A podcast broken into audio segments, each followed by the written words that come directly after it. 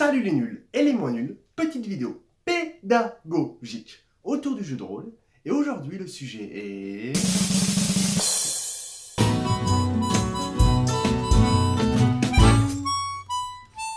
Les jeux propulsés par l'apocalypse, qu'est-ce que c'est? Eh bien simplement, Apocalypse World est un jeu de rôle qui est sorti en 2010 aux États-Unis, en 2012 en France, et qui permet de jouer des survivants dans un monde apocalyptique.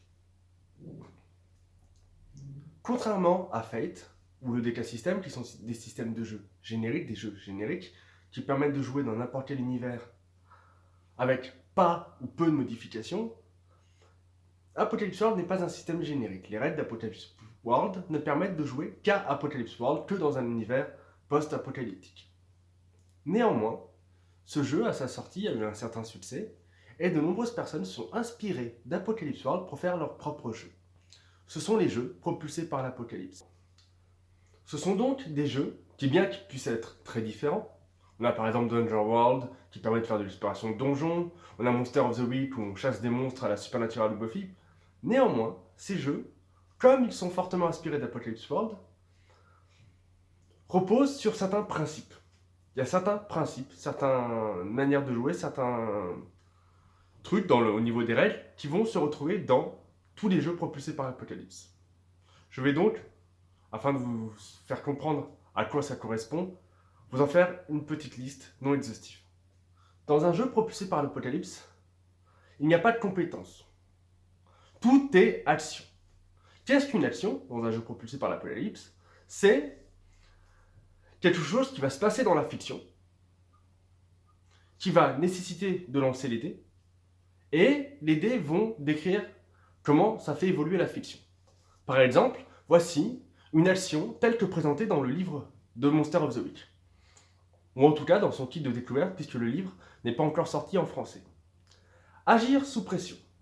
Quand vous agissez sous pression, lancez 2d6 plus cool. Cool étant une caractéristique. Sur un 10, vous remplissez l'objectif que vous vous êtes fixé. Sur un 7 à 9, le gardien, le maître de jeu, donc, choisit. L'issue n'est pas si rose, ou vous avez un choix difficile à faire. En cas d'échec, c'est-à-dire sur un 6 ou moins, la situation dérape. Du coup, à chaque fois qu'un personnage dans la fiction va vouloir agir sous pression, vouloir faire quelque chose alors qu'il est en situation de stress ou il y a quelque chose qui peut mal se passer, l'action agir sous pression va se déclencher et, à l'aide du texte que je vous ai lu tout à l'heure, on va pouvoir régler mécaniquement l'action et de là va en découler une modification dans la fiction. Les actions dans les jeux propulsés par l'apocalypse ne bloquent jamais la fiction, contrairement à certains autres jeux de rôle où euh, on souhaite ouvrir une porte. La porte est, verrouillée, on veut la crocheter, on lance notre jet de crochetage, échec, bon ben on n'arrive pas à ouvrir la porte. Dans les actions des jeux propulsés par l'apocalypse, toute action va forcément enclencher une évolution de la fiction. Imaginons qu'on joue à Monster of the Week et qu'on veut crocheter une porte, on va agir sous pression.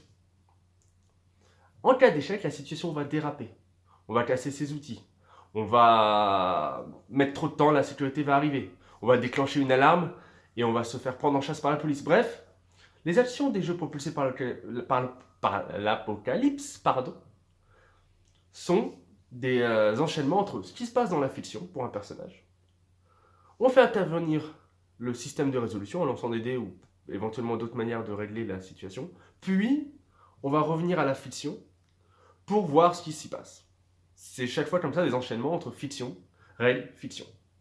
Autre caractéristique propre aux jeux propulsés par l'Apocalypse, ce sont les livrets de personnages.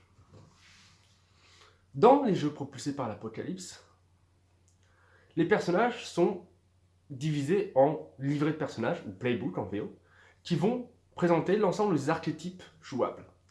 Dans les jeux propulsés par l'Apocalypse, on va jouer des archétypes forts. On va pas jouer n'importe quel personnage, on va jouer, par exemple, un expert dans Monster of the Witch, celui qui est expert dans la chasse des monstres, ou la tueuse, comme dans Buffy. Dans Apocalypse World, on va jouer le taulier, celui qui est chef de la communauté dans, le monde post-apocalyptique. On va jouer un chien de guerre. Bref, ce sont des archétypes qui sont en plus uniques. Contrairement aux classes de personnages dans un jeu de rôle comme Donjons et Dragons par exemple, où on peut prendre la même, Rien n'empêche dans Donjons et Dragons ou dans Pathfinder d'avoir deux guerriers à la table, ou deux prêtres à la table, ou deux rôdeurs, peu importe. Là, non. Dans les jeux propulsés par l'Apocalypse, les livrets de personnages sont uniques. Dans une table de Monster of the Week, il y aura toujours qu'une tueuse. Elle est unique, c'est la tueuse. Qu'un expert, c'est lui l'expert. Ces livrets de personnages comprennent également d'autres choses. Premièrement, tout est indiqué sur le livret de personnage pour pouvoir jouer. Que ce soit la création de personnage, c'est indiqué, il y a des choix. Voilà, vous avez le livret de personnage de l'expert. Premièrement, choisissez le nom de votre expert. Deuxièmement, choisissez quelle est son apparence. Troisièmement, choisissez dans telle ou telle ou telle caractéristique. Choisissez telle ou telle action. Bref, avec un livret de personnage, le joueur ou la joueuse est à même toute seule de suivre le déroulé et de créer son personnage. Ça, c'est la première chose qui est intéressante avec le livret de personnage. La deuxième chose, c'est que un livret de personnage donne aux, joueurs pardon, des moyens d'agir spécifiquement par rapport à son archétype. Comme je l'ai dit un peu plus tôt dans la vidéo, tout est action dans Apocalypse World. Et s'il y a des actions de base, par exemple, tout le monde peut agir sous pression dans Monster of the Week, il y a aussi des actions qui sont propres à chaque livret de personnage. Par exemple, si on joue la tueuse dans Monster of the Week, on a une action qui s'appelle euh, entrée tonitruante ou quelque chose dans ce goût-là, je ne me rappelle plus de la formulation exacte, mais qui permet de faire une entrée fracassante et de faire un discours, et selon les résultats du dé, tous les monstres vont s'arrêter et vont nous écouter parler parce qu'on est la tueuse, bordel de merde. Et c'est pareil pour tous les livrets de personnages. Chaque livret de personnage va avoir une ou deux actions à la création, puis pourra en débloquer d'autres avec l'expérience, qui lui sont spécifiques. Ainsi, lorsqu'on choisit un livret de personnage dans un jeu propulsé par l'apocalypse, on a l'assurance que notre personnage va être unique par rapport aux autres, puisqu'il aura des moyens d'action qui lui sont propres. Il y aura des choses que seul lui pourra faire.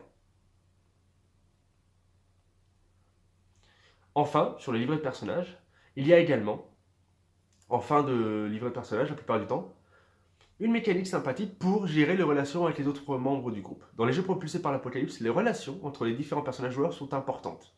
C'est pourquoi, dès le livret de personnage, on vous invite à décrire quelles sont les relations avec les autres personnages. Vous êtes un groupe de chasseurs de monstres, vous faites partie d'une agence de chasseurs de monstres, mais l'un des autres joueurs vous a déjà sauvé la vie. Pourquoi Dans quelle situation? Peut-être que vous lui en devez une, peut-être que c'est votre frère ou votre sœur, ou peut-être que c'est votre, ex. Bref, tout est indiqué dans le livret de personnage c'est vraiment un chouette outil pour euh, prendre en, main une partie de jeu propulsé par l'apocalypse. Autre chose intéressante dans les jeux propulsés par l'apocalypse, c'est que l'un des principes, c'est de jouer pour voir ce qui va se passer. Il n'y a pas de notion de scénario dans les jeux propulsés par l'apocalypse, ou en tout cas pas de scénario tel qu'on le conçoit habituellement, c'est-à-dire une succession de scènes et dates qui vont se dérouler dans un certain sens et sur lesquelles les joueurs vont pouvoir légèrement influer. Dans les jeux propulsés par l'apocalypse, le maître de jeu ne lance pas de dés, ça c'est aussi euh, quelque chose d'important à dire, et de plus, il est invité à, à, ne pas trop préparer la partie. Dans pas mal de jeux propulsés par l'apocalypse, il y a une phase de world building, fabrication de monde, où les joueurs et leurs maîtres de jeu vont mettre en place des éléments sur l'univers, sur comment, à quoi ressemble le monde, à quoi ressemble la ville, à quoi ressemblent les, personnages non joueurs qu'ils vont rencontrer, et le maître de jeu est aussi invité à poser des questions. Dans les jeux propulsés par l'Apocalypse, lorsque le maître de jeu ne sait pas et souhaite improviser sur un élément, il est bien souvent invité à poser la question au joueur. Tu es dans un bar, tu enquêtes sur, euh, sur les, les, dégâts qui ont été faits par un monstre avant et il y a un gars qui a l'air bizarre au fond. Tu le connais. Pourquoi? C'est qui? Comment ça se fait qu'il t'ait reconnu? Et comme ça, le MJ peut rebondir.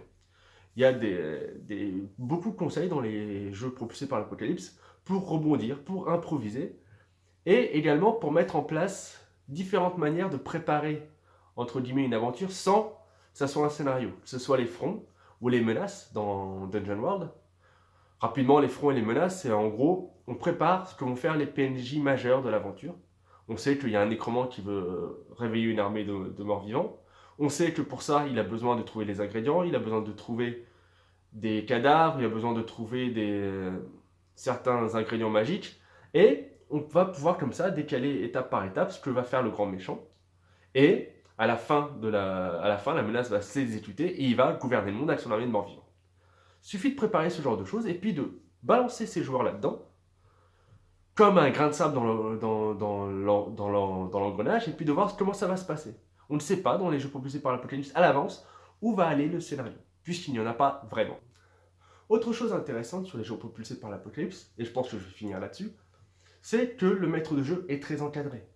Contrairement à d'autres jeux de rôle, où il y a quelques conseils bien sûr hein, pour le maître de jeu, pour lui dire voilà, euh, voilà comment mettre une ambiance, voilà comment décrire une scène, voilà comment bien interpréter un PNJ dans tel ou tel jeu. Dans Apocalypse World, le maître de jeu est considéré comme un joueur à part entière. Il n'est pas au-dessus des règles, et les règles vont même le contraindre à agir de telle ou telle manière. Par exemple, le maître de jeu d'un jeu propulsé par l'Apocalypse a une liste de principes auxquels il doit se tenir. Ce sont des principes sont répétés à longueur de temps dans le, dans le livre et qu'il doit respecter. Par exemple, euh, soyez fan de vos personnages.